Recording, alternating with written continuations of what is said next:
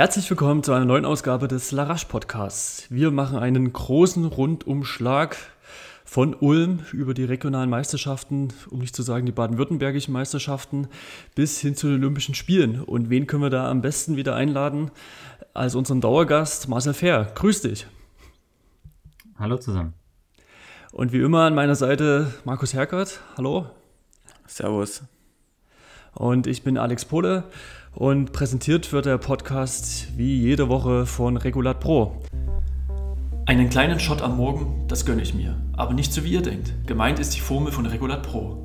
Regulat Pro ist ein biologisch nachhaltiges und naturbasiertes Nahrungsergänzungsmittel. Mit Hilfe eines aufwendigen Verfahrens, der sogenannten Kaskadenfermentation, werden frische, sonnengreifte Früchte, Nüsse und Gemüse aus ökologischem Anbau bis auf Molekülebene aufgespalten. Das Nahrungsergänzungsmittel ist rein natürlich und frei von Gluten, Konservierungsstoffen, Laktose, Hefe, Süßstoffen, künstlichen Aromen und Histamin in flüssiger Form.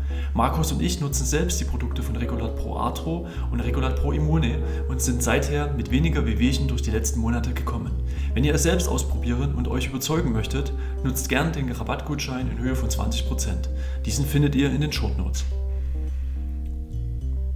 Also steigen wir ein, gehen wir mal in die tiefe Provinz, in Anführungsstrichen. Ja, wir wollen jetzt nicht ähm, die, die baden-württembergischen Meisterschaften als Provinzspiele irgendwie deklarieren, äh, sondern wir wollen einfach sagen, was dort für ein Sport äh, erlebt worden ist. Und Marcel, du warst da am Start. Du hast Torben Dietz zu einer famosen Bestzeit geführt.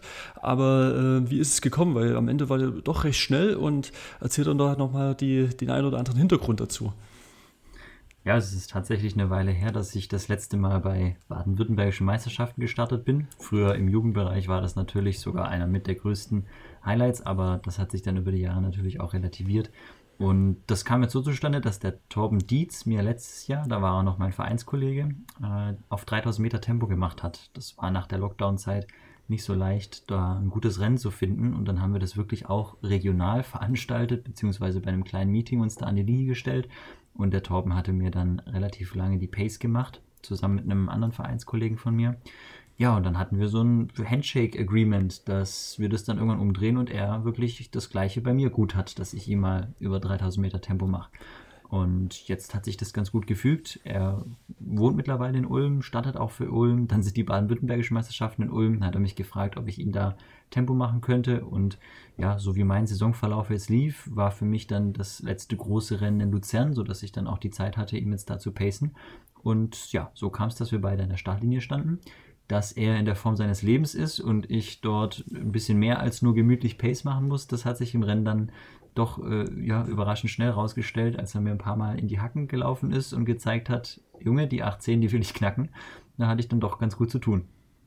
Ja, ich, ich war nämlich auch erstaunt. Äh, 808 war es am Ende, was schon eine, eine, gute Zeit ist, oder? Also ich habe jetzt nicht die ganzen Zeiten aus den Vorjahren so im Blick, aber das ist schon ein gutes Niveau, ja.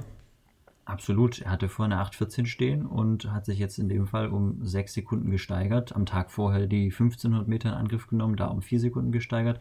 Also es war für ihn, er hat gesagt, das war die Form meines Lebens, die Zeit, die wird für mich stehen bleiben. Also, mhm. Ich würde es wünschen, wenn nicht, aber ich, wir gehen ja deswegen so ein bisschen drauf ein, weil das einfach auch cool ist, dass es solche Leute gibt. Ich meine, Toben, du hast gesagt, der ist, der ist Lehrer in Vollzeit, ja, und äh, nebenher ist er so, so motiviert, begeistert für den Sport und und, und rennt famose Zeiten. Ja. Also entwickelt sich noch. Ich glaube, er müsste auch so um, 30, um die 30 sein. Und ähm, solche Leute brauchst du einfach, ja, die dort auch äh, gerade so als Vorbildwirkung, ich weiß gar nicht, was er jetzt unterrichtet, aber einfach, wenn du da mit Kindern zu tun hast und dann auch zeigen kannst, was so in so einem Körper drinsteckt, ist das, finde ich, immer sehr, sehr positiv. Ja. Finde ich auch. Also, soweit ich weiß, ist er Grundschullehrer. Das heißt, ähm, genau ja, das Richtige. Wie, wie, wie Kathi Trost. Also, hat man letztens ja. erst das Thema. Nee, also Chapeau, Chapeau für die Leistung und auch wirklich das Trainingspensum, das er da mit Vollzeitberuf und allem drum und dran noch unterbringt.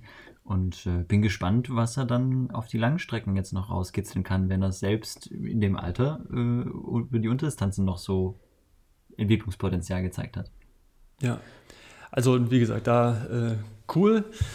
Ansonsten bei dir, äh, Marcel, du hast es gerade schon angerissen, ja, Luzern bist du gelaufen. Ähm, Ja, hat es natürlich auch den, den Traum Richtung Olympia, aber es, es war schon jetzt nicht so einfach und gerade jetzt auch äh, mit den ganzen Corona-Erkrankungen und Nebenwirkungen und so weiter, da sind wir auch schon sehr drauf eingestiegen. Aber jetzt war in der letzten Woche oder in den letzten Wochen ist dann die, die Wahrheit zur Wahrheit geworden, äh, dass da Olympia ohne dich stattfindet. Das ist natürlich schon erstmal ein Schlag gewesen, ja. Oder was heißt Schlag, aber so, wenn es dann schwarz auf weiß und verbrieft ist, ist es nochmal was anderes, als wenn dann irgendwo nochmal irgendwo die Hoffnung entsteht ja, oder existiert. Ja, du triffst da eigentlich genau den richtigen Punkt. Das war letztlich, also das Wissen, dass es nicht klappen wird, war kein Schlag, sondern ein Prozess. Der ging ja. los mit äh, Impfnachwehen und Verletzungen.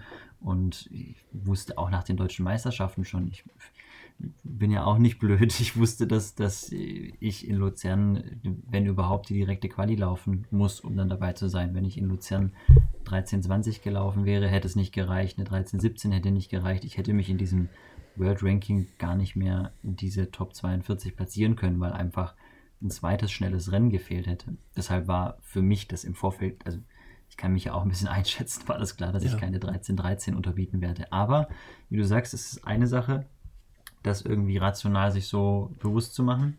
Die andere Sache ist es dann einfach, dieses Rennen zu laufen und es danach dann auch einfach zu wissen. Im Sport macht man das nicht, dass man das einfach so festschreibt. Das habe ich nie getan, weil es sind ja schon immer wieder mal Überraschungen möglich gewesen. Ähm, ja, das, also eine 1325 wäre jetzt eine Riesenüberraschung gewesen. Eine 1313, das war klar, das geht nicht. Da hätte ich wieder Alex Wilson jetzt bei seinem Europarekord von 9,84 über 100 Meter gesagt, irgendwas stimmt mit der Zeitmessung nicht, wenn ich 1313 unterboden hätte. Ähm, deswegen, ja, das war mir klar vorher, aber wie ihr sagt, wenn es dann offiziell ist, erst dann kommt es emotional an. Und äh, ja, das war ein tolles Rennen in Luzern und auch eine tolle Steigerung zu den deutschen Meisterschaften, auch vor dem Hintergrund, dass da vier, fünf Wochen Totalausfall dahinter stecken im April, Mai. Und deshalb bin ich da wirklich, äh, kann ich damit zufrieden sein, auch mit einem schönen Rennen die Saison abgeschlossen zu haben. Und gleichzeitig, klar, war das Ziel mal Tokio und das nagt natürlich dann auch ein bisschen erstmal. Ja, ich sehe dich ja immer noch nächstes Jahr bei den Europameisterschaften dann hier in Deutschland, in München. Weil natürlich gibt es jetzt viele schnelle 5000 Meter Läufer. Und jetzt privat, beruflich hat sich bei dir jetzt auch noch ein bisschen was getan, kannst ja vielleicht gleich nochmal drauf eingehen, aber ja, einfach durch deine Erfahrung in den letzten Jahren und dann auch das konstante Niveau über 5000 Meter abzuliefern. Jetzt warten wir mal ab, dann sind vielleicht ein paar, die jetzt bei Olympia dabei sind, verletzt nächstes Jahr oder außer Form. Und ich glaube schon, so ähm, die Europameisterschaften, das könnte doch nochmal was werden, oder Marcel? Ja, auf jeden Fall. Also ich habe ja 2018 erleben dürfen, was es bedeutet, im eigenen Land bei Europameisterschaften zu starten und würde das bisher jetzt auch im Nachhinein als das größte Highlight in, in meiner Sportkarriere bezeichnen, einfach emotional irgendwie von einem heimischen mhm. Publikum äh, zu laufen. Dann hatte ich das Glück, dass das am Samstag war, als das Stadion wirklich mit 60.000 Leuten sehr voll war und das ist in der Leichtathletik durchaus selten, auch bei großen Meisterschaften also sowas ist in München auch wieder möglich und äh, das ist absolut was, was, was ich äh, ja, nicht aus dem, aus dem Blick verlieren werde, trotz äh, vielleicht auch einiger beruflicher Perspektiven, die sich jetzt auftun. Ja, denke ich auch. Ja, klar, wenn das erstmal der Moment jetzt ein bisschen schwerer ist. Ähm, was mich noch interessiert, du hattest ja auch eingangs der Saison gesagt, dass es für dich gar nicht so einfach war, immer bei den Meetings reinzukommen. Äh, wie hat sich das dann so in den letzten Wochen gestaltet? Gerade äh, dann Luzern und so, war das da relativ easy möglich? Nee, tatsächlich nicht. Also Luzern war bis, bis, bis, kurz Was musstest knapp, du machen? Das, bis kurz vor knapp auf der Kippe. Äh, das ja, also letztlich haben wir, ja. Ja, wir haben sehr früh angefragt. Ähm, was bei Luzern ja auch noch ein Punkt war, ist, dass die ja schon auch ein bisschen im Blick drauf gehabt haben, naja, welche Schweizer wollen wir denn noch bei den Spielen haben? Welche Schweizer müssen noch Punkte sammeln? Und welche mhm. Konstellationen in welchem Rennen machen denn Sinn und machen keinen Sinn? Und zum Beispiel hat aus diesem Grund Tanja Spill in Luzern keinen Startplatz bekommen, weil sie dann in einem Rennen gewesen wäre mit einer Schweizerin, die auch noch einen Olympiaplatz haben wollte und ihr den dann da hätte streitig machen können. Also da auch nochmal zum System World Ranking. Solche taktischen Spielchen kommen dann eben mit rein. Dass ein Veranstalter natürlich schaut, wie kann ich ein Feld besetzen, dass unsere heimischen Athleten möglichst gut platziert sind und Zusatzpunkte zu ihrer Zeit bekommen, um dann im Ranking aufzusteigen. Und ja, andere klar, Athleten, ja. die zeitlich eine Berechtigung hätten, dort zu starten, kommen dann nicht ins Feld. Also ja, das aber nur so am Rande. Ähm, Luzern war für mich einfach vom Termin genial. Es war der letzte Nominierungstag. Es war ein schneller 5000er, der anvisiert war. Und besser hätte ich es nicht bekommen können, zumindest einfach nur von der Terminfindung. Dann ist es nicht unendlich weit weg, man muss nicht irgendwo weit, äh, ja, über einen großen Teich fliegen, sondern ähm, hat, hat es fast vor der Haustür und deswegen wollte ich da unbedingt laufen. Und wir haben, mein Manager hat sehr früh für mich angefragt. Und, Wer ist eigentlich dein Manager? Ja, auch im Sportscope Steffen Keil. Ich weiß nicht, wer ihn kennt, aber. Okay. Genau. Ähm, ja, der hatte sehr früh für mich angefragt und äh, lange, lange, lange keine Rückmeldung bekommen, auch nach mehrmaligen Nachfragen nicht. Also immer nur, ja, wir gucken mal und so. Marcel ist jetzt da nicht unser Favorite. Den haben wir jetzt mal auf die Warteliste gesetzt, aber da gibt es halt andere. Mhm. Und dann hat auch mein Manager schon gesagt, ich habe eure Liste angeschaut, da stehen 30 Leute aus den USA drin, die werden alle nicht kommen. Die haben ihre Trials da drüben, die fliegen doch nicht ein paar Tage später nach Luzern. Die mhm. könnt ihr alle streichen, die werden nicht da sein. Naja, es hat sich gezogen, es hat sich gezogen und nach dem 20. Nachfragen und nach meiner Bereitschaft auf eigene Kosten, ohne Fahrtgeld, ohne Hotel, ohne irgendwas dort anzureisen, hat sich der äh, Meetingdirektor oder derjenige, der für die Athletenverpflichtung war, dann bereit erklärt, mal auf die Nachfrage meines Managers einzugehen und hat eine sehr freundliche und nette Mail geschrieben, in der stand drin, ich zitiere, Marcel Doppelpunkt, come, run, leave is okay. also, also, das Leave also war okay, Motto, das war noch, doch in Großbuchstaben. Come, come, run, leave. Das war die Einladung. Heißt, selber anreisen, es wird nichts übernommen und organisiert, ich soll dort laufen und dann aber auch wieder abzischen. So, so ein bisschen. Reicht die, dann auch, ne? Die offizielle, offizielle Einladung vom Meeting-Direktor. Ja, mein Manager hat auch schmunzeln müssen, hat er gesagt, so eine nette Einladung hat er auch noch nie gesehen. Come, run, leave. ja, ja oh, so habe ich es gemacht. Äh, come, run und dann lief. ja. Ich finde das ja gar nicht so, so schlimm, wenn man, also, wenn man so Sachen auf den, drum, auf den da in das bringt. Rennen zu kommen. und jo, also er hat sich jedes überflüssige Wort gespart, wollte ich sagen. Ja. Ähm, ja, und ich, ich finde ja noch interessant, dass du auch schon vorher dann äh, schon so gesagt hast, ja, du erwartest da nichts, ja, ich will nur irgendwie an, die, an der Startlinie stehen, ja. Also dann wird das schon, ich weiß nicht, wie das sonst immer so abläuft, so ein bisschen taktiert, okay, wie ist es mit einer Übernachtung, kann man irgendwie das bekommen oder etc., ne? So, das hast du dann relativ früh schon von deiner Anfrage äh, gestrichen, ja. Ich habe das komplett gestrichen, ja. Also letztes Jahr bin ich auch in Luzern gelaufen, die Meile. Da hat das alles funktioniert mit Hotel, Anreise, Übernachtung. Und es macht in der Schweiz auch noch mehr Sinn als bei anderen Wettkämpfen, weil die eigene Anreise und Übernachtung in der Schweiz äh, und auch das Essen und so weiter, jo, das ist eine andere Hausnummer, als man das äh, jetzt irgendwie in Deutschland kennt. Und ähm, gleichzeitig habe ich mich im letzten Jahr auch durch Corona schon daran gewöhnt, auch bei der Stellung, die ich jetzt, sage ich mal, im Sport habe, dass, äh, dass ich damit nichts zu rechnen habe. Also ich habe im Prinzip im ganzen letzten Jahr und selbst wenn es nur ein Straßenlauf über 10 Kilometer war, immer alles selbst bezahlt. Hm. Ja, krass. Also das war auch für die meisten Meeting Manager immer eigentlich so der, ich sage mal ein bisschen frech, manchmal auch der ähm, Vorwand, unter dem man recht günstig gute Athleten bekommt, weil die froh sind, dass sie laufen können trotzdem Sponsoren für große Meetings hat, aber einfach davon nicht so viel abgeben muss wie sonst, weil das Corona-Argument halt auch zieht. Ich sage es jetzt ja. ein bisschen provokant, aber manchmal hatte ich das Gefühl schon, also ich, ja, bin auch nach Dresden gereist und habe alles selbst gezahlt und dann kauft man das Hotel-Package vom Veranstalter, wo man dann auch mhm. sagt, naja, viel günstiger als die Normalpreise ist es auch nicht. Ja, also alles so, so kleine Geschichten, an die man sich aber jetzt mittlerweile gewöhnt hat. ja, das, weil du bist eh Leichtathlet, ne? Dass es auch eher Geld kostet, als dass es was einbringt. Also, naja. Ja, es sind aber trotzdem schon die, die kleinen Beträge, die sich dann läppern irgendwann, wenn man halt immer das Hotel bezahlen muss und die Anreise und so. Das sind übers Jahr, dann kommt man auch schon die Tausende von Euro, je nachdem, wie viele Wettkämpfe man macht. Und wenn man das in Normalzeiten eigentlich dann erstattet bekommen hat, ich meine, auch so Events, die leben ja auch normalerweise von schon auch von den Top-Stattern, da kommen dann die Zeitungsberichte zustande, da kommt dann vielleicht auch mal das Fernsehen und da wird dann darüber berichtet. Das sind ja schon so Dinge, ja, die dann, wo der Veranstalter ja schon von euch auch profitiert. Ja. Also was, was in der Schweiz ein Highlight war, ist, dass man also um diesen Wettkampf zu machen, hat man einen Schnelltest gebraucht, einen aktuellen. Und äh, ich bin da leider etwas naiv rangegangen. Also ich hatte die Info noch bekommen unter Come Run Leave. Äh, genau, das habe ich noch vergessen. Das stand freundlicherweise doch noch drunter. Come Run Leave. Äh, bring Test. If not, stay home. Das ist kein Spaß. Genau so. Oh Bring Test. If not, stay home. Shut up. Zum Schluss. Ja, genau.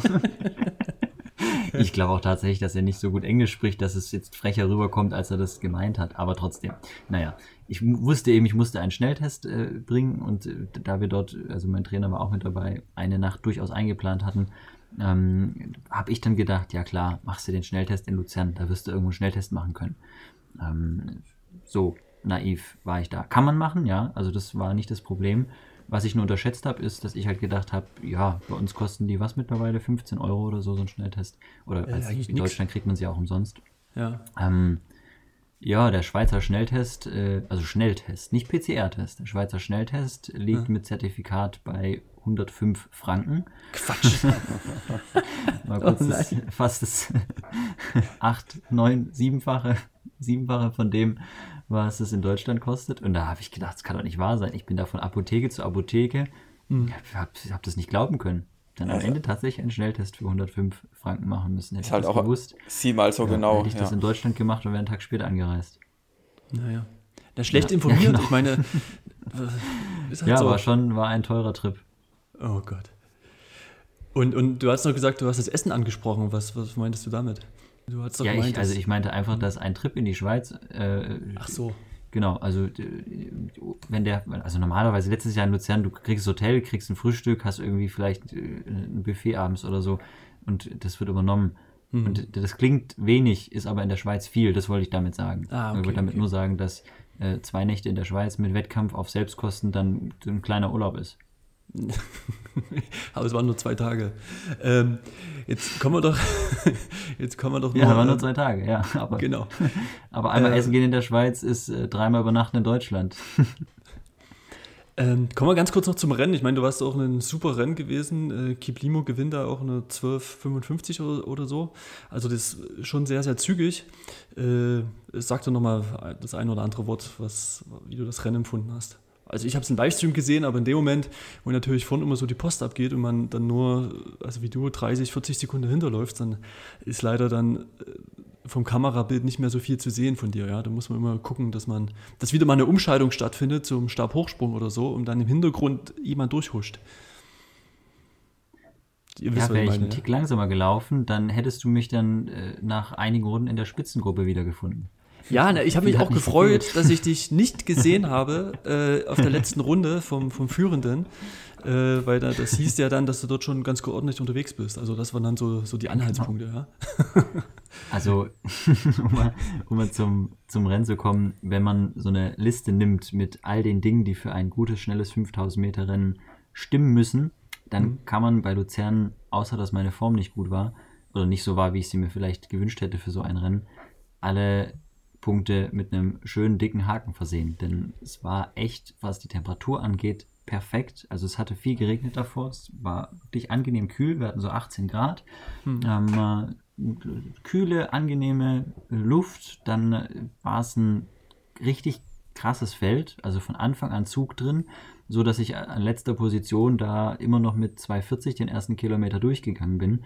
Also es war wirklich, äh, ja, so ein, äh, so wie Orlichem oder Heusten, was man sich da wünscht. Spätabends, dunkel, kühl, schnelles Rennen, Musik dazu, ein paar Zuschauer vor Ort, Stimmung, ein Weltklasse-Meeting, aber in einem kleinen Stadion, also ein Traum, schnelle Bahn, also es hat sich echt gut angefühlt. Es waren perfekte Bedingungen für, für eine gute Zeit. Und das hat man auch gesehen vorne und aber auch bei Mohammed Mohammed, der 13, 17 gelaufen ist.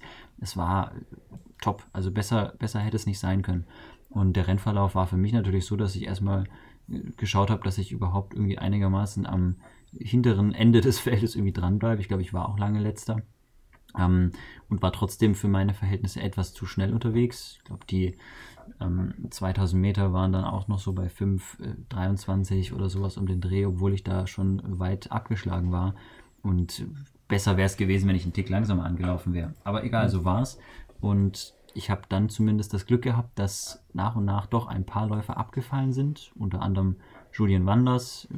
Ja, mit Max hatte ich mich abgesprochen, dass wir uns vielleicht gegenseitig helfen, sollten wir allein auf weiter Flur sein. Der ist dann aber auch recht früh schon ausgestiegen. Und dann waren es ein paar Läufer, die mir entgegengekommen sind. Also ich war zwar immer wieder mal auch alleine, habe aber immer jemanden im Blick gehabt, den ich einsammeln konnte. Und wenn ich den eingesammelt habe, bin ich gleich vorbei und habe versucht, den nächsten einzusammeln. Und so habe ich mich dann da hinten äh, vor der Überrundung gerettet mhm. und bin zumindest knapp 20 Sekunden schneller gelaufen als bei der deutschen Meisterschaft drei Wochen vorher.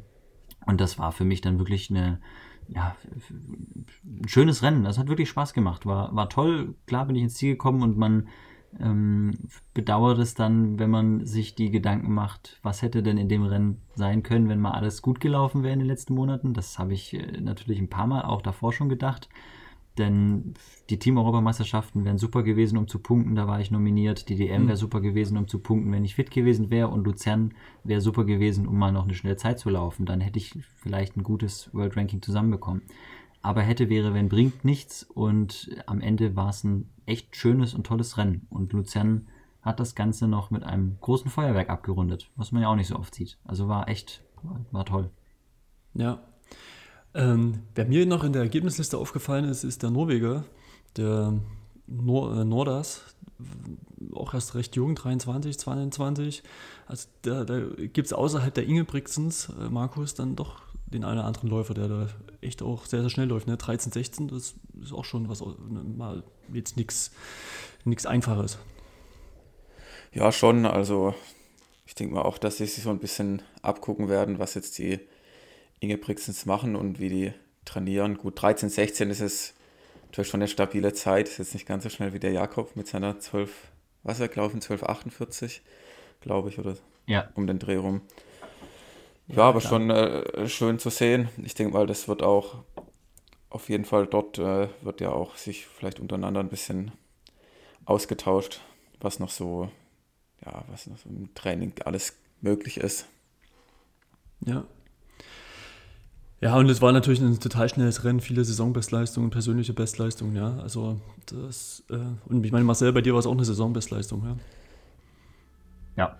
Ja, aber gab es ja. überhaupt langsame Rennen dieses Jahr irgendwo bei irgendeinem, bei irgendeinem Meeting jetzt mit der Weltrangliste für die Qualifikation? Ging es jetzt ja auch bei Dime League, sonst was gab eigentlich fast nur schnelle Rennen dieses Jahr. Also muss man schon sagen, es wurde eigentlich schon immer ordentlich draufgeholzt. Alle Leute wollten eine gute Zeit und dazu noch eine gute Platzierung, deswegen so viel taktiert wurde dieses Jahr eigentlich gar nicht, so zumindest mhm. das Gefühl, was ich habe, wenn ich so die Rennen verfolgt habe. Ja, und oder auch immer gleich so die Absprache, ne, um sich so ein bisschen zu pesen gegenseitig und so weiter, ne? Also ja. das, das war schon immer Thema, ja. Ja, aber sagst Fall. du zu, zu, zu Mo, äh, Marcel, ähm, das war wieder, wieder eine, einfach eine starke Leistung, ja, und das steht dann jetzt auch zu Recht dann im Olympia-Aufgebot.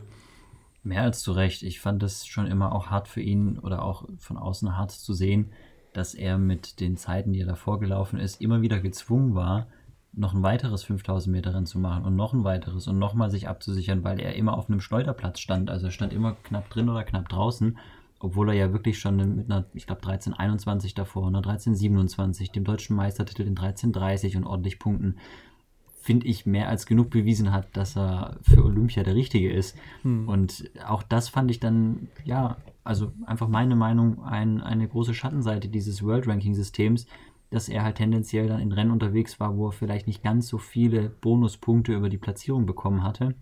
Ob das jetzt in Huelva war oder auch bei dem Rennen in, in Nizza, dass, dass ich dann für mich gedacht habe, naja, da stehen jetzt Leute im Ranking, die sind 15 bis 20 Sekunden langsamer als er und stehen aber sicher vor ihm. Und mhm. er ist jetzt dreimal im Bereich 1320 bis 1327 gelaufen und muss jetzt sein, ich glaube, das war ja sein, weiß ich nicht, sechstes, siebtes, 5000 Meter Rennen in dieser Saison. Das ist ja unglaublich viel. Also er hat ja angefangen in Wien mit 5000 Metern, ist in äh, Huelva 5000 Meter gelaufen, bei der DM 5000 Meter gelaufen, in Nizza 5000 Meter gelaufen, in der Schweiz in Luzern 5000 Meter gelaufen, jetzt bei der U23 EM 5000. Also sind auf jeden Fall mal mindestens sechs wenn ich richtig mitgezählt habe, 5000 Meter Rennen. Das ist eigentlich zu viel für eine gute mhm. Vorbereitung. Also er, ich bin mir sicher, dass er das wegsteckt und Richtung Olympia da fit ist, aber eigentlich schade, dass es notwendig war. Mhm. Ja, ist schon auch der 5000 Meter Läufer in Deutschland, ich sag's jetzt mal so hat, der es eigentlich dann am meisten verdient hat, jetzt von dem, was er gezeigt hat, von den Zeiten her. Ich glaube, er ist halt der, der am meisten in den Vorläufen konkurrenzfähig sein wird, von dem, was er bisher diese Saison gezeigt hat. Jetzt auch noch bei der U23-Europameisterschaft. Ja, ich denke schon, dass er dort jetzt nicht im Vorlauf untergehen wird. Glaube ich auch nicht. Also Florian Ort ist 2016 doch relativ knapp am Weiterkommen gescheitert. Klar waren das extreme Bedingungen, aber die könnten in Tokio auch extrem sein, mit hoher Hitze. Und bei Florian Ort war es damals der 1328, mit der in Tokio, äh, in Tokio sage ich schon, in Rio knapp nicht weitergekommen ist. Und wenn Mohammed dort seine Zeit äh, bestätigt, auch bei extremen Bedingungen, glaube ich, dass er da berechtigte Chancen hat, auch weiterzukommen. Ja, das war auch damals ne, von, von, von Ort auch richtig starke Zeit eigentlich. Ne? Die sind ja da echt in, ich weiß nicht, wie viel Grad waren das da in Rio in dem Stadion? 30, 32? 35, 34 Grad oder so. Und dann auch noch mit, mit Sonne, ne, als, der, als die Vorläufer mhm. waren, ja. Also, ähm, ja, also Mo ist, ist glaube ich, auch in guter Form und äh, wie du schon gesagt hattest, ne, dieses, dieses Ranking, aber immerhin gibt es dieses Ranking, um sich dann halt auch außerhalb, er hat dann nicht die, die Qualität geschafft, dann trotzdem dabei zu sein. Aber man, wie du schon gesagt hattest, der Vergleich mit den anderen, die langsamer laufen als er und dann schon über das Ranking drin sind, das ist halt dann wieder das, in Anführungsstrichen, Ungerechte. Ne? Schon ein wenig. Also ja, er tat mir ein bisschen leid, dass er sich im wahrsten Sinne des Wortes so abhetzen musste und eigentlich ja, immer die gute Form gezeigt hat. Ne? Also mhm. immer, immer fit war und immer irgendwie Angst haben musste, boah, bin ich jetzt auf dem Schleudersitz und falle ich da jetzt noch raus. Ja. Ja, da sind wir auch schon beim, beim Thema, ne? Olympia. Also, ich meine, diese Woche geht's los, Freitag. Ähm, du, du bist ja hautnah mit involviert. Äh, du bist gerade in Tübingen und, und, und pest, wie du gerade schon gesagt hattest, äh, Hanna zur guten Form. Also ganz, ganz überspitzt gesagt. Wir müssen es umformulieren. Ich pace nicht zur guten Form, sondern ich pace nur, um dass die gute Form gehalten wird. Die ist nämlich schon da. Ja, stimmt. Und, stimmt. ähm, äh, ja, in der Woche ist, ist Abflug und ein bisschen Restform steckt in den Beinen noch drin. Die kann ich jetzt da, glaube ich, sehr sinnvoll einsetzen. Und ähm, äh, ja, merke aber in der einen oder anderen Trainingseinheit, dass ich mich schon auch ein bisschen strecken muss.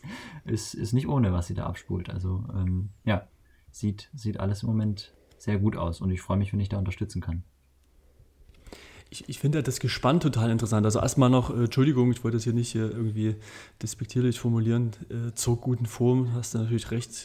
Hanna hat ja super gute Rennen gezeigt und auch mit, mit persönlichen Bestleistungen da geglänzt, sowohl über die 1500 als auch über die 5000. Ja. Ähm, wie, wie, wie ist das gerade? Ja? Seid ihr da einfach so ein, so ein Duo und äh, ihr macht euch dann also habt ihr einen gewissen Schwerpunkt, den ihr jetzt nochmal da ins, in, äh, ins Fokus oder als Fokus formuliert habt? Also letztlich steuert das Training ja äh, Isabel, ihre mhm. Trainerin, mhm. und ähm, ich äh, bin quasi jetzt einfach spontan mit dabei, je nachdem, was ansteht oder wo auch dann das sinnvoll ist, dass, dass man mal jemanden hat, der, wo man sich reinhängen kann, stehe ich dann zur Verfügung und äh, mache da mit, wenn es zeitlich bei mir reinpasst. Und das tut es im Moment. Und ähm, ja, letztlich ist jetzt, es sind jetzt zwei Wochen knapp bis zum Vorlauf, ist nicht mehr die Aufgabe, jetzt irgendwie noch äh, äh, groß was draufzuladen, sondern eher das, ja. was da ist, bereitzustellen, zu konservieren und dann in zwei Wochen abzurufen. Das heißt, auch da ist jetzt äh, nicht mehr Trainingslagerstimmung angesagt mit zweimal draufknallen am Tag, sondern einfach Luft ranlassen und immer mal wieder einen gezielten Reiz setzen.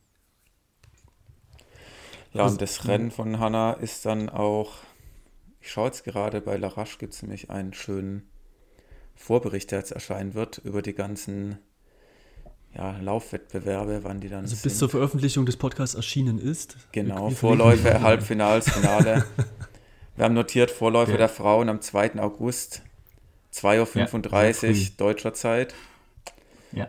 Ja gut, Marcel ist natürlich wach. Da gehe ich davon aus. Aber die Natürlich. Halbfinale. Wirst du wieder aufstehen oder, oder, wirst du wach bleiben? Das ist noch die spannende Frage. Ich vermute, dass ich wach bleiben werde. Okay.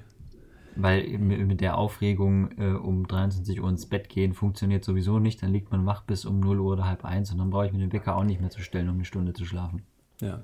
Und dann schaltet es ja ein und dann kommt äh, das Magnesia von den Kugelstoßern. Stimmt. Das Live-Magnesia, die Magnesia-Staubwolken. In der Nahaufnahme. Nee, da habe ich eigentlich ganz äh, optimistische Erfahrungen gemacht, was die Olympiaübertragung angeht, zumindest dann auch in den öffentlich-rechtlichen. Da ist dann schon wirklich auch der Fokus immer auf den deutschen Startern, oft ja auch mit eigenen Kamera. Ja, das denke ich doch auch. Ja, ähm, ansonsten, dann beginnen wir mal 1500 Meter Frauen. Wir haben natürlich die Hanna, die jetzt auch äh, meiner Meinung nach dann die besten Chancen hat auf Halbfinal oder sogar Finalteilnahme. Damit hat sie auch schon Erfahrung gesammelt mit Finale bei großen Meisterschaften über 1500 Meter. Und äh, die Kati Kranz, die ja diese Saison erst, ich glaube, sie ist jetzt zweimal gelaufen. Einmal 408 und ist, ist sie nochmal gelaufen, Alex, Marcel, wisst ihr das? Ich glaube, sie ist noch ein Ja, eine 410 ist Genau, eine 410. Ja. Ähm, muss man jetzt auch gucken, wie jetzt ihre Formkurve sich noch weiterentwickelt in Richtung Tokio. Ja, insgesamt ja, die Zeiten, mit denen ja schon die Athletinnen und Athleten an den Start gehen, ist ja schon durchaus drin, dass sie ins Halbfinale kommen. Aber natürlich hat die Hanna jetzt bessere Chancen weiterzukommen, weil sie ja einfach schon noch ein Stück besser drauf ist insgesamt. Und sie hat halt einfach auch einen mega harten Endsport auf den letzten 400 Meter. Das hat man jetzt auch schon öfters gesehen was sie da über die letzte Runde laufen kann. Wirst du mhm. wahrscheinlich auch im Training mitbekommen, Marcel. Äh, Schnelligkeit, ist, Schnelligkeit ist definitiv vorhanden. Ja, ich habe es ich hab, gestern bereut, dass ich keine Spikes dabei hatte, als ich das Tempo gemacht habe. Das habe ich zu spüren bekommen. ja, also wie, wie ihr es schon richtig sagt, es ist ähm, finde ich, wenn man sich auch das Rennen aus Monaco nochmal ins Gedächtnis ruft, bei den Frauen schon so, dass es drei, vier, fünf Athletinnen gibt, die da in einer anderen Sphäre unterwegs sind. Also in einer anderen Sphäre als, sage ich mal, die Durchschnittsweltspitze. Wenn man jetzt Sifan Hassan, äh, Kipiegon oder auch Nemjur vielleicht noch mit reinnehmen möchte, dann geht es nicht nur, die können knapp unter vier laufen, sondern die können halt richtig dick unter vier laufen. Und dahinter finde ich aber, dass, dass es sehr eng und knapp zugehen könnte. Klar gibt es jetzt viele, die schon knapp unter 4 gelaufen sind, aber ähm, ja, eine 3,59 zu einer 402 ist was anderes wie eine 3,51 zu einer 402. Das, da braucht man ja, glaube ich, nicht drüber diskutieren. Aber ja, so von der Einschätzung her teile ich das. Dass, äh, denke ich, das Halbfinale sehr realistisch ist und das Finale, wenn alles gut zusammenläuft, nicht unmöglich. Ja, genau. Und ähm, ich würde sagen, jetzt wie auch in unserem Vorbericht, gehen wir mal zu den 800 Meter Frauen. Die stehen dort als erstes drin. Da haben wir die Kati Trost, mit der ja auch ähm, Alex eine Folge aufgenommen hat. Sei nochmal darauf verwiesen, sehr hörenswert. und die ähm, ihre Trainingspartnerin und Vereinskollege Christina Hering. Ja, ich glaube auch, die haben jetzt so viele Rennen gemacht und so viele Rennen geliefert, immer um die zwei Minuten. Karte jetzt nochmal 1,58 Gramm mit Bestzeit. Da muss man auch sagen, 800 Meter ist ja auch, haben wir gesehen, viel Taktik, Gerangel und sonst. Das lässt sich auch immer schwer sagen, aber definitiv Halbfinale ist drin. Darum, da geht es einfach darum, im Vorlauf sich taktisch klug zu verhalten und braucht noch ein bisschen wahrscheinlich auch Glück, wie die Vorläufe gesetzt werden, gerade bei 800, wer da mit einem noch im Rennen drin ist. Und wie das Rennen wird, wie schnell, das ist wirklich so ein bisschen der Blick in die Glaskugel über 800 Meter. Es sei denn, ja. man hat jetzt irgendwie das Niveau von den, von den Weltbesten, die einfach sagen können, ja, wohl über 800, ich mache es auf jeden Fall. Aber auch da hatten wir schon bei Olympia oder Weltmeisterschaften eine Überraschung, dass äh, angebliche, ja, sicher gesetzte Finalteilnehmer dann doch im Vorlauf rausgeflogen sind, weil sie sich verzockt haben oder weil es doch dann anders kam und sie irgendwie gestrauchelt sind auf den letzten Metern. Deswegen, ja.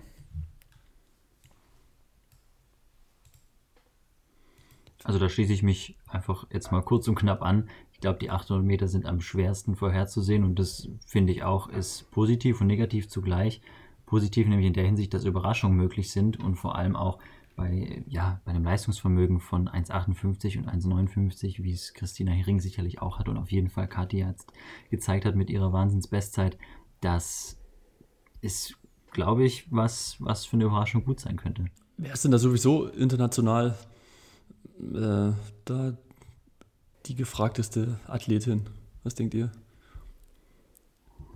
Also spannender Side-Fact. Es kann gut sein, dass Laura Mew sich auf die 800 konzentriert. Ich weiß nicht, ob sie wirklich beides angeht. Ich glaube, sie ist auf beides auf jeden Fall gemeldet, aber sie hat jetzt ja. in den letzten Wochen eher so ein bisschen mit dem, was sie in Wettkämpfen gemacht hat, angedeutet, dass sie vielleicht sich sogar äh, auf die 800 konzentriert, weil sie sagt, naja, gegen Sifan Hassan und ähm, vielleicht auch gegen ähm, Kipjegon habe ich da keine Chance bei 1500. Da werde ich dann Dritte, wenn es gut läuft. Und bei 800, sie hat jetzt die Diamond League in Monaco gewonnen, wenn ich es richtig im Kopf habe, genau. könnte sie äh, vielleicht sogar zu Gold laufen.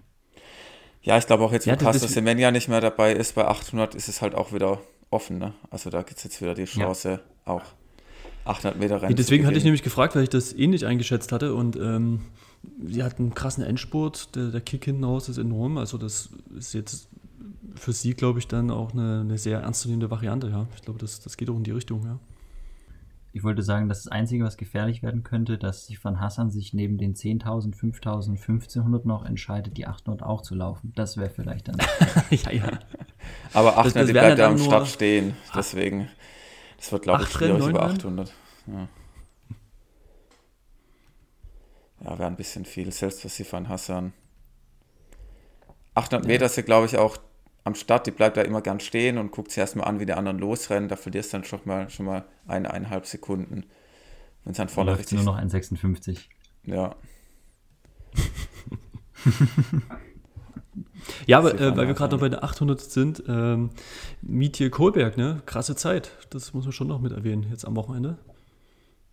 Das war ein Hammer ja. drei Sekunden oder drei Sekunden, glaube ich, verbessert, ne, auf die 1,59. Das war echt ein Paukenschlag und auch ein schönes Zeichen, das sie da gesetzt hat, dass sie ja. danach direkt gesagt hat, dass sie diesen Lauf und diesen Erfolg wirklich dem Kreis Ahrweiler widmet und zum Spenden aufruft in die Hochwasserregion. Also ja, toll, also wirklich toll und auch irgendwo sehr überraschend. Ne? Es kam ja wirklich auch nach einer ähm, U23 EM, bei der sie sehr unzufrieden war mit dem, wie es genau. gelaufen ist und dann so ein Paukenschlag. Ja, auf jeden Fall. Also es war auch sehr überraschende Leistung. Aber gut, ja, das sieht halt über 800, so über 800 gibt es halt auch die Rennen, die halt dann mal, ja, ja vielleicht trainiert sie die ganze Zeit schon auf, dem, auf so einem Niveau, konnte es ja im Wettkampf nicht zeigen. Über 800 braucht man einfach einige Rennen und dann kommt es dann irgendwann. Ja, dann würde ich sagen, gehen wir gleich mal zu den 800 Metern bei Olympia weiter, ja, noch bei den Männern, ja. Ja, da haben wir leider, leider aus DLV-Sicht niemand am Start. Der Marc Reuter, der ist wirklich zweimal, zweimal hat er, glaube ich, im 200 die Norm verpasst. Ja. Es war einmal 2019 und jetzt wieder kurz davor, also jetzt 2021. Ja, und dann gab es auch wenig Punkte bei den Rennen, weil das ja nur Kategorie F-Rennen waren und jetzt am Ende hat er es dann über die Liste nicht geschafft. Das ist natürlich schon total ärgerlich.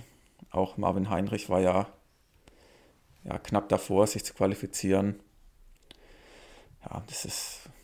Wir haben jetzt schon oft drüber geredet, über das Quali-System von Marc Reuter und Marvin Heinrich war es jetzt auf jeden Fall nicht zum Vorteil, weil ich sage mal, ohne dieses Ranking-System wäre dann halt vielleicht die Norm eine 1,45,80 gewesen oder 1,45,50 oder wie auch immer. Sie wäre dann auf jeden Fall bisschen einfacher gewesen, dann hätte es für den Marc auch gereicht. Ja, also mir tut es unheimlich leid für beide, weil ich finde auch Marvin Heinrich hat diese Saison in ganz vielen Rennen gezeigt, dass er auf ja, der Leiterstufe zwei Sprossen übersprungen hat und auf einem ganz neuen Level unterwegs ist und hätte das wirklich verdient, da mit einem Start bei Olympia belohnt zu werden für. Und ähm, ja, bei 800 Meter muss man natürlich gleichzeitig dazu sagen, dass da einfach auch die Dichte bei den Männern extrem hoch ist. Also was sich da zwischen 1,43 und 1,45 in der Welt tummelt, da kann man jetzt nicht sagen, dass jetzt ganz viele Leute mit 1,47 bei Olympia an der Startlinie stehen und tolle Platzierungspunkte bekommen haben und Leute verdrängen, die 1,45 gelaufen sind. Mhm. Da ist es ja wirklich so, dass es halt auch unglaublich gut, schon auch immer unglaublich gut besetzt ist und war. Und deswegen, ja, total schade, dass es die nicht gepackt haben. Ich hätte es ihnen wirklich gegönnt und mit einer direkten Quali, wenn die ein bisschen locker gewesen wäre, wären sie beide dabei gewesen. Auch zu Recht. Und äh, gleichzeitig sind die 800 Meter bei den Männern, glaube ich, also da tue ich mich auch total schwer, einen Favoriten auszumachen und zu sagen, ja klar, das also so aller David Rodischer, der ist der Weltrekorder, der wird das Ding machen.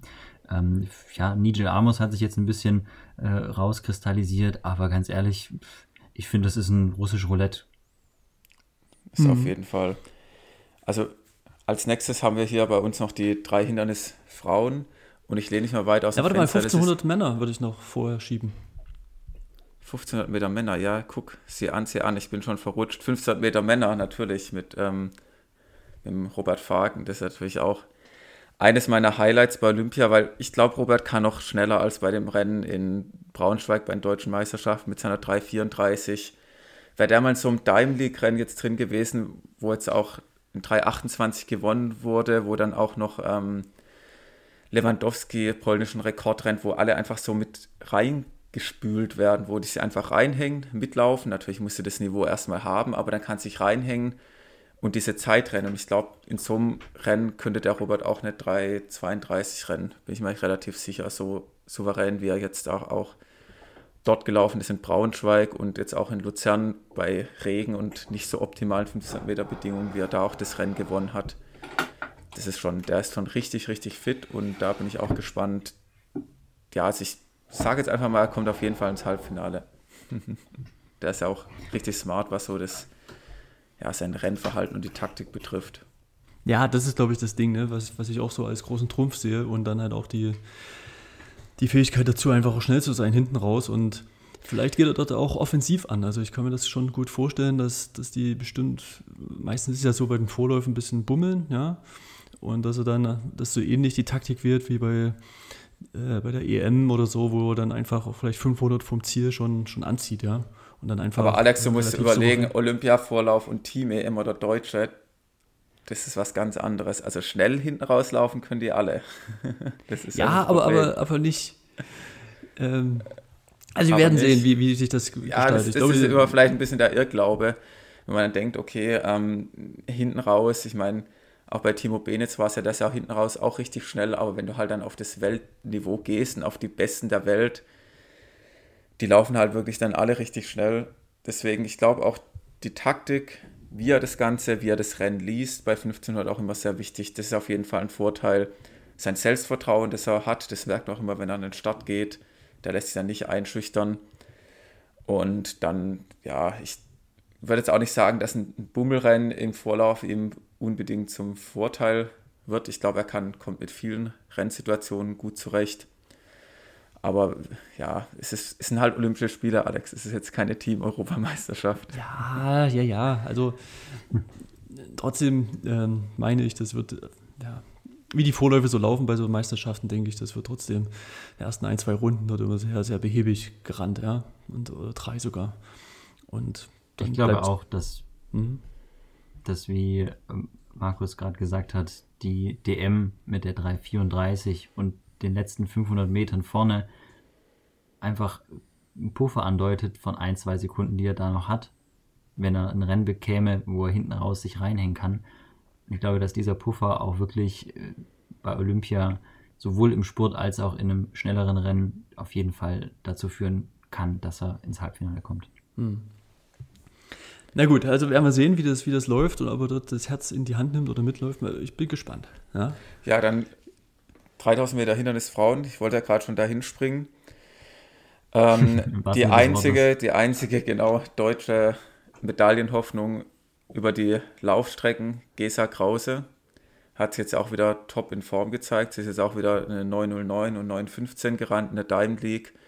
Wieder taktisch klug am Wassergraben, wie immer gewohnt, souverän, stürzt auch nicht. Irgendwo dann in, auf der letzten Runde. Das ist einfach ja, auch mit Wolfgang Heinig, der immer sie top fit macht zu den Meisterschaften, zum Saisonhöhepunkt. Also ich glaube, die Gesa kann um eine Medaille mitlaufen, obwohl das Niveau über die Hindernisse ja auch jetzt angezogen hat die letzten Jahre, aber sie ist ja auch immer besser geworden. Und äh, ja, das sehe ich so die einzige deutsche Laufmedaille bei Olympia, die da ja, passieren könnte. Aber auch da muss natürlich alles bei ihr optimal laufen. Also das ist jetzt auch kein Selbstläufer. Ansonsten haben wir noch die Elena Burkhardt, die ja auch ähm, ja, immer stabil ihre ja, Zeiten abruft, so um die 39 oder auch drunter, knapp drunter. Und die Lea Meyer, die ja auch Wahnsinnsrennen gezeigt hat mit 929, sich dann auch noch direkt qualifiziert hat. Ich glaube, bei den beiden geht es auch bei Elena und Lea so, ja, ums ja, Finalteilnahme wäre natürlich schon ein Highlight. Da muss man ganz klar sagen. Aber auch über die Hindernisse kann viel passieren, was jetzt eben Stürze betrifft, was Wassergraben oder äh, die letzte Runde zu früh einläuten, haben wir jetzt ja gesehen bei der Diamond League. Wollen wir jetzt nicht hoffen für, oh ja. für Tokio, aber ähm, ja, die Gesa ist ja schon das, das deutsche Aushängeschild. Und nein, ich habe Konstanze Klosterhalfen nicht vergessen, aber gerade über 10.000 Meter, um das kurz abzuschließen, wenn man es gesehen hat, die Weltrekordentwicklung, ja, 29.01. Ich meine, ich kann mir beim besten Willen nicht vorstellen, dass sie das Niveau jetzt hat. Sie hat dieses Jahr ein Rennen gemacht, wo sie aber 10.000 qualifiziert hat. Und ich meine, beim Weltrekord wurde jetzt einfach die zweite Rennhälfte schneller gelaufen als Konstanzes 5000 Meter Bestzeit. Ähm, ja, nee, ich glaube nicht, dass da eine Medaille über 10.000 drin ist. Ja, das ist Niveau einfach so krass geworden bei den Frauen. Deswegen. Ja, die ist jetzt nochmal zwei Minuten schneller, ne? Also, also wenn wir jetzt bei den 10.000, ne? 31.01 ist Konstanze gelaufen, also das ist halt irre, ne? Ja, gut, selbst wenn sie jetzt irgendwie noch steigert und irgendwie jetzt gerade auf dem Niveau 30, 20, 30, 10 trainiert und das dann auch abrufen kann, aber das ist dann halt trotzdem eine, eine Runde, was sie trotzdem noch fast überrundet, falls sie jetzt vorne volle Kanne rennen und ja, so wieder in Richtung Weltrekord gehen werden. Deswegen, das Niveau ist da schon brutal, was über 10.000 jetzt bei den Frauen passiert ist. Der Weltrekord wurde innerhalb von wenigen Tagen nochmal verbessert. Deswegen, also ich weiß nicht, Marcel, wie siehst du das? Wie ist so deine Einschätzung? Drei Hindernisse und 10.000? Also ähnlich wie eure. Ich finde, das Rennen von Gesa Monaco war ja ein erstes kleines Olympiafinal. Testläufchen, wenn man es so beschreiben möchte. Die Emma Coburn mit im Rennen, die Weltrekordlerin mit im Rennen, die Siegerin, glaube ich, aus Oslo, sie gelaufen ist mit im Rennen. Also es war alles da, was Rang und Namen hatte. Und man muss dazu sagen, dass Gesa das Rennen dort ja aus einem harten Trainingsblock äh, mitgenommen hat. Und ich glaube, dass die 915 jetzt nicht bedeutet haben, oh, sie ist jetzt sechs Sekunden langsamer gelaufen als die 909 und vielleicht mhm. irgendwie auf einem absteigenden Ast. Ich glaube, dass man das ins Verhältnis setzen muss dazu, dass sie wirklich nochmal in der Höhe in Davos, wo sie jetzt ja wirklich viel Zeit verbracht hat und auch noch verbringt bis zur Anreise nach Tokio, einfach intensiv trainiert hat und dass das aus dem Trainingsblock herauskam, in dem sie einfach noch geschwächt war. So meine Einschätzung und deswegen glaube ich, dass sie, wenn sie nach Tokio Richtung Finale dann antreten wird, ähm, in der 905 Form sicherlich sein kann und damit wirklich auch berechtigt um die Medaillen mitläuft. Wenn auch da drei, vier Athletinnen sind, die vielleicht sogar im Moment einen Tick stärker sind, aber an dem Tag muss das erstmal jeder abliefern, deswegen gehört sie da auf jeden Fall mit dazu. Und bei Konstanze schließe ich mich dem Markus an. Durch die lange Verletzung, die sie jetzt hatte und die lange Zeit, in der sie ausgefallen ist, wenig Rennpraxis und dann auf die 10.000 der Frauen, die sich so krass entwickelt haben, glaube ich auch nicht, dass es, also, dass es für deutsche Verhältnisse eine tolle Zeit, ein deutscher Rekord werden kann, ja. Aber nicht, nicht um die Medaillenplätze, glaube ich nicht. Ähm, wisst ihr eigentlich, was mit der, äh, die bei Olympia in Rio, die den Weltrekord vorher gelaufen ist, die Ayana oder so hieß die, ne? Die 2917 oder sowas. Das war ja bis vor kurzem noch der Weltrekord. Was, was aus der eigentlich gewonnen ist? Auch nicht. Schweigen. also hat man nicht so, so schnell wieder gesehen. Und nichts ja. gefunden. Wie bitte? Wir haben beide gerade nachgedacht und nichts gefunden, wie man gehört hat. Ja, nicht nur nachgedacht, sondern nachgeschaut. Ähm, nach ihrem Olympiasieg bestritt Ayana ein Jahr lang kein 10.000 Meter Rennen. Ähm, bei ihrem ersten Lauf bei den Weltmeisterschaften 2017 in London Weltmeisterin im 10.000 Meter Lauf mit einer Dreiviertelminute Vorsprung. Und im selben Jahr gewann sie den Delhi-Halbmarathon 1.07, was natürlich jetzt ähm, kein Verhältnis steht zu den 10.000 Meter Leistungen. Aber mhm. ansonsten ist ja auch nichts mehr zu finden. Also Vielleicht hört sie ja unseren Podcast. ja, vielleicht macht sie jetzt, hat sie Deutsch gelernt in den letzten vier Jahren, oder was? Also ist dieses. Aber nee, sie steht ja auch nicht auf der Startliste, oder? Nee. Nee, ach, sie ist 2019 ja. ist sie 3000 Metern 857 gerannt in Kalifornien. Hm. Das ist natürlich eigentlich ähm, bei dem, was sie über 10.000 Meter rennt, wenn sie jetzt so ein Programm macht, zum Beispiel 4 mal 3000 oder 3 mal 3000, im Renntempo musste das eigentlich dann noch schneller rennen im Training als in 8,57 oder so ungefähr das. Deswegen keine Ahnung, was, was da los ist. Ja, es, es, gibt immer solche Phänomene. Ne? Wir hatten ja auch immer mal Kartier schon angesprochen und so weiter. Jetzt wollen wir nicht mal eingehen. Also es ist halt so, ja, im Sport. Manche steigen auf wie Phönix aus der Asche, sind zwei Jahre da und dann ist halt ja. halt wieder weg. Ja. Und manche entwickeln sich so konstant wie Karl Bebendorf, 3000 Meter Hindernis Männer. Sind wir auch froh, dass wir da jemand dabei haben. Wir haben genau. auch eine Folge mit Karl aufgenommen die wir nochmal verweisen können. Wir können ja, wir können ja nochmal spoilern, ähm, dass wir da jetzt jemand anderen, noch einen Gesprächspartner haben. Da können wir ja nochmal ein bisschen intensiver auf das 3000 Meter Rennen eingehen. Genau. Da haben wir noch ja? jemanden, der, der es knapp, knapp nicht geschafft hat. Ach, wer das wohl ist? wer das wohl ist, ja. ja, 5000 Meter Frauen hätten wir jetzt ja drei Frauen gehabt. Ich meine, die Hanna läuft ja die 1500, die wäre auch über 5000 dabei gewesen. Adinare ist verletzt, deswegen kann sie an, bei den Olympischen Spielen gar nicht teilnehmen. Konstanze hat sich für die 10.000 entschieden, also über 5000 wären schon welche dabei gewesen, theoretisch. Doppelstart macht jetzt ja auch für die Hanna keinen Sinn. Ja, das kann nur. Äh, Aber doch, das wollte ich genau fragen. Äh, warum macht sie das nicht? Das ist keine ernst gemeinte Frage, Alex, oder?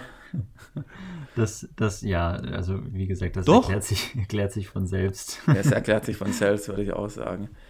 Ähm, genau, und 5000 Meter bei den Männern haben wir schon mit Mohamed Mohamed, der es ja wirklich sich richtig verdient hat und wo ich auch sehr gespannt bin auf sein Rennen und ihm natürlich alle Daumen drücken werde, dass es dann fürs Finale reicht. Ja, da hat auf jeden Fall gute Chancen. Kurze Preisfrage an euch. Hm. Wird Inge Brixen Olympiasieger? Hm. Über welche Strecke? Ich meine, da ist ja 1500 und 5000 steht da drin. Mhm, über beide? Ne, über beide nicht. Ich glaube, er schafft es über die 5000 und über die 1500 nicht. Alex? Hm. Ach, nee, Medaille. Olympiasieg denke ich nicht. Also es wäre schon, schon eine Sensation, wenn er das schaffen sollte. Eine Sensation wäre es ja keine. Guck dir mal die Daimler-Rennen an, die er gemacht hat. Also ich meine, es wäre es wäre natürlich, ähm, es war nicht mal eine Überraschung. Es ist einfach so, er hat das Niveau, das die anderen da vorne auch haben. Und irgendjemand wird es halt machen. Also er dominiert jetzt ja die 5000 nicht oder die 1500, wo er jetzt jedes Rennen gewinnt. Aber er gewinnt ja auch einige Rennen, wo auch die Weltklasse-Leute dabei sind. Deswegen Überraschung ja, kannst du es ja eigentlich nicht ich, nennen. Ich, ich, weiß schon, ja, aber ähm, genau, weil er eben dort nicht so dominant ist und ich denke, dass, dass die Afrikaner nochmal einen Ticken schneller sind vom Grundtempo her. Also, dass sie das Rennen einfach unglaublich schnell gestalten. Aber vielleicht hat er auch Glück. Dass er aber Alex, er ist nicht 12,48 gerannt. Ich meine, welches Grundtempo wissen da dann, kannst du nicht mit dem hohen Grundtempo rauslaufen den Jakob, das funktioniert nicht. Also ja, 5000, ich, -n. Den kriegst du nicht los. Was sagt denn die 1248 sind auch noch nicht das, was er vielleicht kann. Vielleicht kann auch eine 1240 rennen. Im Let's Run Forum wird auch immer diskutiert, wann er den Weltrekord rennt über 5000. In so einem Weltrekordrennen mit den, ähm, mit den Lichtern und mit Pacern und so weiter. Also, nee, ich sehe jetzt keine, keine Chance, wie man irgendwie ihn mit einem schnellen Rennen rausnimmt. Glaube ich nicht. Also wenn dann nur Cheptegei in Weltrekordform aus dem letzten Jahr und das hat man jetzt in den letzten Rennen gesehen, das ist er nicht. Er ist in dieser ja. Form nicht mehr. Und äh, das wäre der einzige gewesen, wo ich gesagt hätte, wenn der jetzt mit seiner 1230er äh, Form da anreist, 1235, ähm, und dann sagt, die letzten zwei, drei Kilometer ziehe ich durch, und er ist ja auch den Weltrekord damals zu einem gewissen großen Teil alleine gelaufen, ähm, dann ja, dann hätte ich gesagt, gut, dann äh, könnte der den Ingebrigtsen äh, schon noch an seine Grenzen bringen. Aber so. Aber dann gäbe es auch Mo Mohamed Katia, der war einfach dran geblieben, hätte die Zähne gefletscht und hätte ihn dann genau. abgezockt auf den letzten 100. ich, ich, ich denke halt, er hat nicht, in dem Fall nicht, vergessen. nicht, nicht so den, den überragenden Kick, in Anführungsstrichen. Und ich, ist ein Gefühl, ja. Also Medaille ja, aber zum Sieg, denke ich, irgendjemand wird dort noch ein Ticken schneller sein. Er hat schon einen guten Kick, sieht halt bei ihm nicht so krampfhaft nach Sprinten aus hinten raus. Also, ja. Aber gut, vielleicht täusche ich mich auch. Wir werden sehen. Cool wäre es auf jeden Fall schon. Gefühl? Also, ich glaube, dass er über 1500 Zweiter wird und über 5000 gewinnt. Hm. Naja. Sieh an, sieh an. Weil ich glaube, dass das, was er jetzt auch in der, im letzten Rennen über 15 Meter gezeigt ist, einfach die Folge dessen ist, dass er wohl zwei, drei Wochen komplett außer Gefecht war, krank war, in St. Moritz nicht trainieren konnte. Und wenn man dann trotzdem noch 3,29 läuft, dann glaube ich, dass sie das Richtung Tokio wieder hinbiegen. Mhm. Geil dürfte er trotzdem sein. Äh, ich weiß jetzt nicht, seine Brüder, ob die auch mit in den Rennen sind. Also gut, ich weiß nicht, ob die das Finale schaffen, ja, aber so im Vorlauf und so, wie die das vielleicht auch nochmal taktisch anstellen. Ich glaube, das, das macht bestimmt auch Spaß, das zu sehen. Ich glaube, der Philipp rennt die 1500, wenn ich richtig informiert bin. Ja. Und ist auch wieder eine 3,32 gelaufen in äh, Monaco, also scheint auch wieder in Form zu kommen oder wieder in Form zu sein. Ja, ja es geht ja dort auch so ein bisschen um stabil. Eindruck zu bekommen und ich glaube, also es sind auch so ein paar taktische Spielchen, da sind die auch schon äh, jetzt nicht ungeschult und da auch mal breite Brust zu zeigen, also das kann auch schon so ein Vorlauf dann schon mal ein bisschen Richtung Ah, die werden sein. halt nicht in ein, im gleichen Vorlauf sein, denke ich mal nicht. Ja, das stimmt, auch oh Gott, ja. Ja, aber ja, gut. Hast du recht. Vielleicht schafft es ja der Philipp auch ins Finale und dann kann er von Jakob ein paar andere aus dem Weg räumen, am Anfang ein bisschen wegdrücken. Jo, an, ja, kommen, wir, kommen wir schon auch auf die Straße zu einem Marathonrennen. Da sind wir voll besetzt aus DLV-Sicht. Freitag, Samstag, ah, 0 Uhr Start, 7. 8. August. Ja. Und äh, ja, ich denke mal, da haben wir auch mit äh, Debian Rabea schon die ein oder andere Folge aufgenommen. Genau, und ich denke auch, dass wir da noch mal eine, eine Schalte nach ins Hotelzimmer kriegen, wie mhm. habe ich ja schon gesagt. Und da können wir das bestimmt noch mal ein bisschen intensiver auseinandernehmen. Nichtsdestotrotz, ähm, Marcel, wie, wie ist so deine Vorfreude Richtung Marathon? Ich meine, du hast es, wir haben dich ja am Anfang mal gefragt, ob du dir das vorstellen kannst, Marathon mal zu laufen.